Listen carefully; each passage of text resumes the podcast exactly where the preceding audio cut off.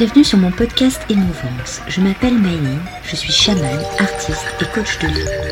Je suis là pour vous aider à trouver votre soi, aller à la recherche de vous-même.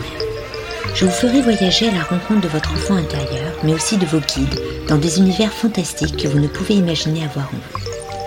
Je suis femme médecine et je vous aide à trouver votre chemin de vie et votre identité. À travers Émouvance, je vais vous partager le ressenti de notre société sur notre perte d'identité sur des thèmes qui me touchent et qui je pense vous parleront.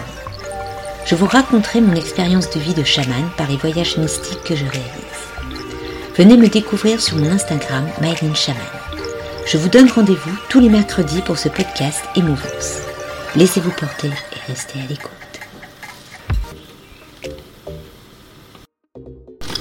À la suite de son voyage à la rencontre de l'arc-en-ciel, Myline continua son initiation au voyage.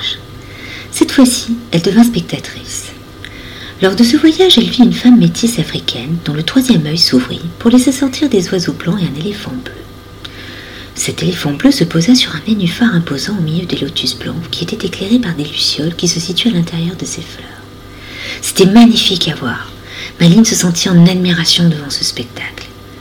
Un homme, accompagné de deux anges, se trouvait au-dessus. Il ressemblait très portrait à Jésus il descendit vers la femme africaine, qui était devenue une petite fille. L'éléphant bleu lui aussi avait rajeuni, il était devenu un éléphanto. Cet éléphanto et cette petite fille se réunirent et se mirent à former un yin et yang. Et puis l'image disparut. une autre petite fille, africaine, apparut. Elle se trouvait dans une cabane assise par terre. Et de l'énergie violette sortait de la paume de ses mains.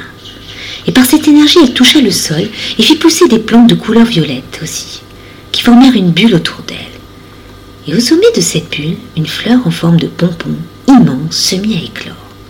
À l'intérieur, une fée bébé toute blanche apparut, d'un blanc lumineux, presque transparent. Une cigogne passant par là prit la petite fée et l'emmena dans les bras d'une vieille amérindienne. Cette vieille amérindienne réveilla le bébé fée, qui devint tout d'un coup une jeune femme amérindienne aussi.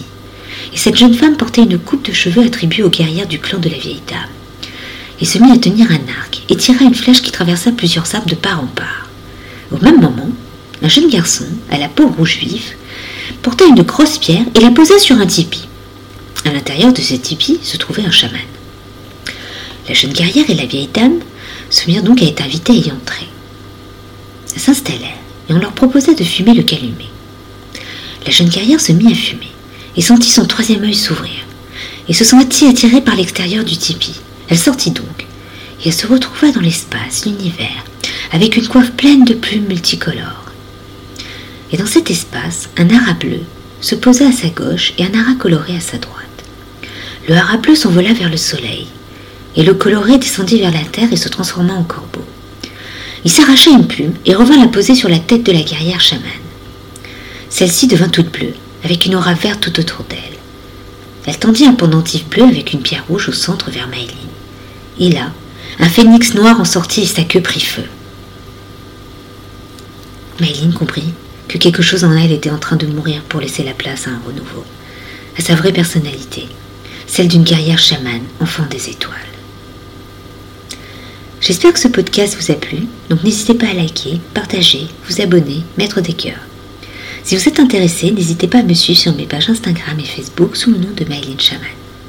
Si vous souhaitez me rencontrer, dialoguer et travailler sur vous, vous trouverez toutes mes offres en lien dans le descriptif. Et je vous dis à la semaine prochaine.